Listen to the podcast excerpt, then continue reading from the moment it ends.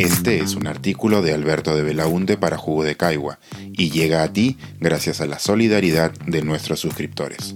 Si aún no estás suscrito, puedes hacerlo en www.jugodecaigua.pe. Nada que cambiar o curar. El mundo empieza a prohibir las mal llamadas terapias de conversión. La semana pasada se celebraron dos fechas importantes. El lunes 10 de octubre fue el Día de la Salud Mental y el martes 11 fue el Día de Salir del Closet, expresión coloquial que ilustra el momento en el cual una persona LGBT se reconoce públicamente como tal.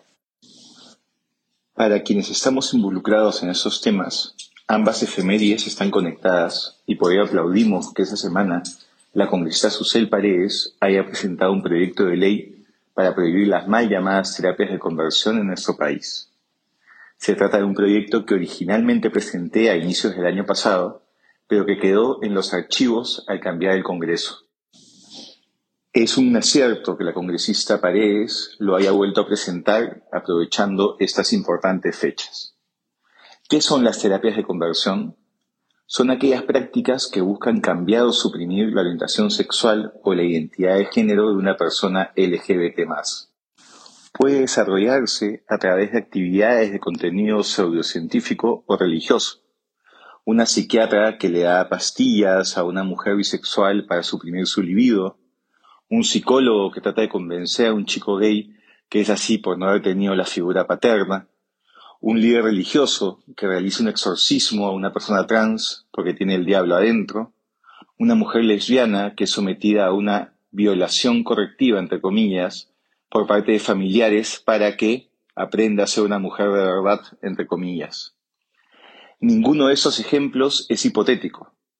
Todos se encuentran documentados alrededor del mundo por informes como el de Outright International del 2019, el de ILGA 2020 y el del experto independiente de Naciones Unidas también el 2020. En nuestro país, el tema de las mal llamadas terapias de conversión fue tratado en un valiente informe de investigación de las periodistas Melissa Doitisolo y Fabiola Torres para Ojo Público, 2019. También fue el foco de un informe sobre salud mental de Más Igualdad Perú, el 2020, donde se señala que cuatro de cada diez personas LGBT más encuestadas habían sido objeto de alguna de estas terapias, entre comillas. La mayoría de ellas cuando todavía eran menores de edad.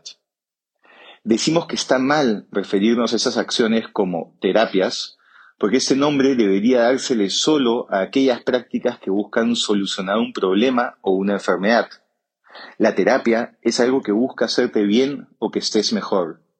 En el caso de las prácticas de conversión, lo que se quiere es cambiar o suprimir parte de la identidad de las personas, algo inherente a ellas mismas y que resulta perfectamente saludable y válido.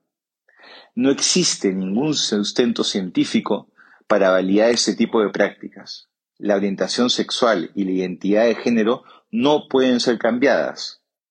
El único sustento que existe es la homofobia y la transfobia presente todavía en nuestras sociedades, que siguen viendo a las personas LGBT como si fuéramos enfermos o inmorales, pese a que hace décadas que este ominoso debate quedó zanjado. Sin embargo, algo debe quedar muy claro, que estas terapias no funcionen no las hace inofensivas. Las personas sometidas a ellas pueden enfrentar graves problemas de salud mental e incluso física. La Sociedad Peruana de Psicoanálisis lo ha señalado muy claramente en la carta que envió en respaldo a la iniciativa legal. Abro cita. Se sabe hoy que esas actitudes prejuiciosas e intentos de modificación, lejos de ser beneficiosas, contribuyen a producir malestar, sufrimiento, autorrechazo, conductas autodestructivas, incluyendo el sometimiento, entre comillas, voluntario a supuestas terapias de conversión. Cierro cita. En esa línea, la Organización Panamericana de la Salud ha llamado a estas prácticas, y cito, una grave amenaza para la salud y el bienestar e incluso la vida de las personas afectadas. Cierro cita. Es por todo ello que el experto independiente de Naciones Unidas para estos asuntos ha indicado que las llamadas terapias de conversión son en sí mismas prácticas crueles, inhumanas y degradantes, y que en algunos casos pueden llegar a ser formas de tortura. De ahí la invocación pública a los países para que realicen todos los esfuerzos para erradicar esas prácticas, recordándoles sus obligaciones internacionales en materia de protección de los derechos humanos de sus ciudadanos.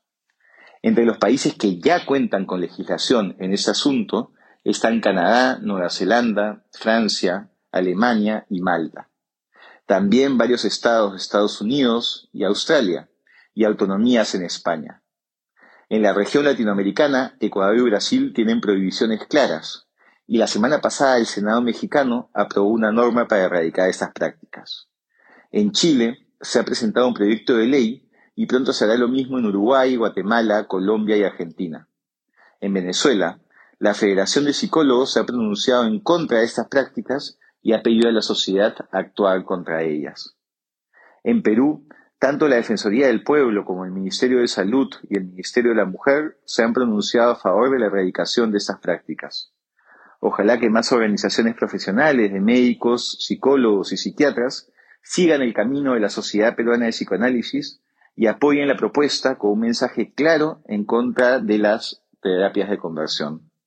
Su voz autorizada puede ayudar a salvar vidas, porque independientemente cuál sea el resultado final del proceso legislativo, la actual conformación del Congreso no deja mucho espacio para el optimismo, estos pronunciamientos públicos ayudan a visibilizar la problemática y transmitir un claro mensaje de alerta.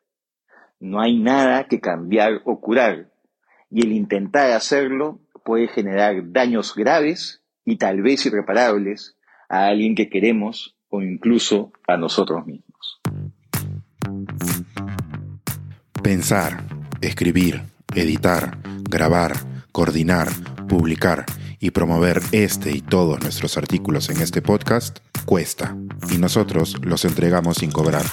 Contribuye en www.jugodecaigua.pe barra suscríbete y de paso espía como suscriptor nuestras reuniones editoriales.